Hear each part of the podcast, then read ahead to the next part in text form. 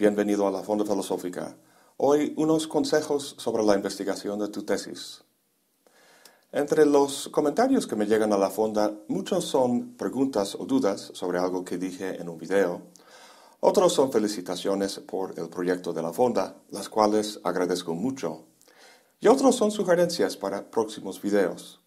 Casi siempre piden que trate cierto autor o libro, pero algunos me han pedido consejos sobre cómo llevar a cabo una investigación de tesis.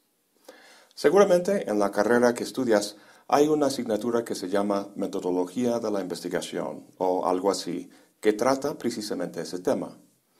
Ahí vas a ver la distinción entre estudios cualitativos y cuantitativos, cómo plantear un problema y definir el marco teórico en el que se estudia, cómo escoger la bibliografía y cómo citar y cuándo hacer notas al pie. Estas son cuestiones importantes que hay que atender con cuidado, pero se me hace que muchas veces este tipo de curso o libro hace tanto énfasis en el cómo, en el lado técnico, que se pierde de vista el por qué. Una gran excepción es el maravilloso libro de Humberto Eco, Cómo se hace una tesis. Además de ser un gran intelectual, Eco era un literato que escribía con mucho estilo y sentido común. Entonces, en este video no voy a hablar de marcos teóricos ni de metodologías. En vez de centrarme en el cómo, quiero hablar del qué y el por qué. Si alguien te preguntara por la diferencia entre una tesis de licenciatura, de maestría y de doctorado, ¿qué le dirías? ¿Que van en una escala de dificultad, la de licenciatura siendo la más fácil y la de doctorado la más difícil? Pues todo el mundo intuye eso, y en un sentido general es cierto, pero no nos dice mucho. ¿Es una tesis doctoral como una tesis de licenciatura, pero mucho más larga? ¿O es su tema simplemente más difícil? ¿Y qué onda con la de la maestría? ¿Qué es lo que distingue los tres niveles? Para responder esas preguntas hay que saber qué es lo que se espera del alumno. Lo que se espera de un alumno de medicina está bastante claro. Necesita los conocimientos y habilidades necesarios para tratar pacientes. Su examen de grado le da la licencia para hacerlo. Y cuando una facultad de filosofía confiere el grado de licenciatura o maestría o doctorado a un alumno, ¿Qué es lo que están diciendo o avalando? Hay una variedad de opinión al respecto, pero yo siempre digo a mis alumnos lo siguiente. Los diferentes niveles académicos pueden distinguirse de acuerdo con las tres formas de inferencia. La inferencia es la actividad mental más básica. Consiste en aceptar una creencia nueva con base en creencias que uno ya sostiene. Resulta que hay tres formas en las que este proceso puede darse de forma deductiva, inductiva y lo que se llama abductiva. Lo que yo al menos espero de una tesis de licenciatura puede explicarse en términos de la naturaleza de la deducción. La deducción no es más que la aplicación de una regla general a un caso particular. La premisa mayor del argumento establece esta regla. Por ejemplo, todos los hombres son mortales. La premisa menor enuncia un caso que cae bajo esta regla. Por ejemplo, el maestro Darin es un hombre. La conclusión aplica la regla al caso y enuncia el resultado o inferencia, que en este caso es, desafortunadamente, que el maestro Darin es mortal. Si las premisas son verdaderas, los términos claros y se siguen las reglas de la lógica, entonces la conclusión es necesariamente verdadera. La inferencia deductiva es necesaria y mecánica, y por tanto muy poderosa.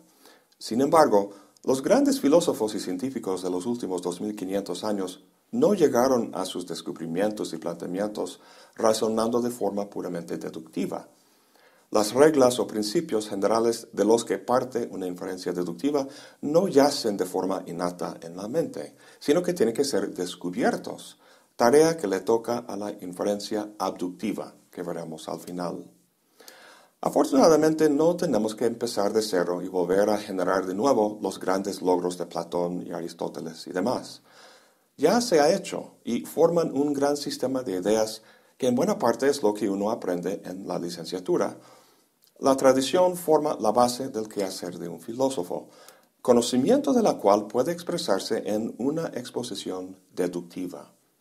Entonces, lo que espero de una tesis de licenciatura es un manejo sólido de las ideas de la tradición, que el alumno exprese de forma generalmente deductiva aduciendo las premisas relevantes para sostener ciertas conclusiones, y haciéndolo todo, por supuesto, con claridad y con capacidad de diálogo con el jurado. La ciencia y la filosofía no son meras clasificaciones de resultados, no son historia muerta, sino una actividad viva. Esta actividad consiste principalmente en la generación de nuevas ideas, cosa que, como comenté, le toca a la abducción. Pero para llegar a este punto, el alumno tiene que entrar de lleno con el debate y la discusión sobre un aspecto de la filosofía, un aspecto lo suficientemente delimitado para que pueda volverse especialista en el tema. Asocio esta parte de la formación del alumno con la inferencia inductiva, donde la deducción es de arriba por abajo, o sea, aplicando reglas generales a casos particulares. La inducción es al revés, parte de la acumulación de muchos casos particulares que apoyan la realidad o vigencia de una regla general.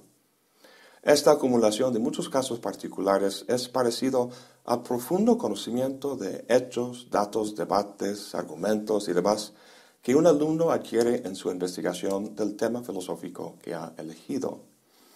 Siempre digo a mis alumnos de maestría que su tesis debería ser una demostración de precisamente su maestría del tema, del hecho de que se ha convertido en un experto sobre él. Su tesis debería convencer al jurado que el alumno sería capaz de ir a cualquier coloquio o foro en el mundo donde están discutiendo este tema y que podría entender la discusión y participar en ella. Lo que distingue el nivel de maestría del del doctorado es que no se espera, al menos a mi juicio, un aporte original al conocimiento. Simplemente se convierte en especialista en el tema. Asocio el trabajo de una investigación doctoral con la inferencia abductiva lo cual consiste en la generación de una hipótesis para explicar una observación sorprendente. Esta última se explicaría si se le tomara como un caso de cierta regla general. Estrictamente hablando, la ciencia y el razonamiento en general tiene su inicio en la sorpresa. Si ninguna experiencia jamás nos sorprendiera, si todo lo que observáramos la viéramos como el resultado necesario de reglas generales que ya conocemos, entonces disfrutaríamos de la mente de Dios. Sin embargo, somos meros mortales. Cuando una observación nos sorprende, quiere decir que no sale como resultado de la constelación de creencias que sostenemos. Una creencia nueva hace falta para explicar la sorprendente observación, para hacer que sea precisamente no sorprendente, sino más bien un resultado necesario. El método científico empieza entonces con la sorpresa y la deducción de una hipótesis que la explique. La deducción deduce las consecuencias que resultarían necesariamente si esa hipótesis fuera verdadera, y la inducción la prueba, es decir, prueba la hipótesis experimentalmente al ver si sus consecuencias, que la deducción derivó, son corroboradas o no por los hechos. Ahora bien, la filosofía no es la ciencia natural. Los científicos ya no hablan del mundo en términos aristotélicos, porque hay otras hipótesis, como las de Newton, que los hechos corroboran mucho mejor. No obstante, y sin entrar en una larga discusión sobre la diferencia entre la filosofía y la ciencia, los filósofos también generan hipótesis o pequeñas teorías para dar cuenta de todo un rango de fenómenos. Toda la estructura conceptual de la crítica de la razón pura es una magnífica hipótesis para explicar la posibilidad del conocimiento científico necesario y universal. No espero de mis alumnos de doctorado una hipótesis tan compleja e innovadora como la de Kant, pero sí tiene que haber un aporte original que dé cuenta de un fenómeno extraño o discutido en la discusión filosófica. Durante mucho tiempo la gente pensaba que la investigación científica consistía en repetidas iteraciones de la deducción y la inducción. Charles Sanders Peirce es quien introdujo la abducción en discusiones sobre el método científico. Para Peirce, la abducción es la única operación lógica que introduce cualquier idea nueva en el pensamiento humano. Empecé preguntando si la diferencia entre una tesis de licenciatura y una de doctorado es simplemente que esta última es más difícil. Pues sí, obvio, pero ahora vemos por qué. Es fácil concluir la mortalidad de los hombres partiendo de premisas ya aceptadas, Pero ¿qué pasa si nuestras premisas, las reglas generales, no bastan para explicar algún fenómeno? Hay que generar una nueva regla o modificar las ya existentes. Y para ello no hay ningún procedimiento a seguir, ninguna metodología cuyos pasos, 1, 2, 3, te lleven a la hipótesis o nueva teoría. Más bien es una cuestión de adivinanza, de intuición, el flashazo de insight que ha caracterizado todos los grandes descubrimientos. Todo esto que he dicho lo ha expresado de forma mucho más chistosa el doctor Matt Might, un profesor de informática en Estados Unidos. Dice que cada año explica a sus nuevos alumnos de doctorado en qué consiste el grado de doctor.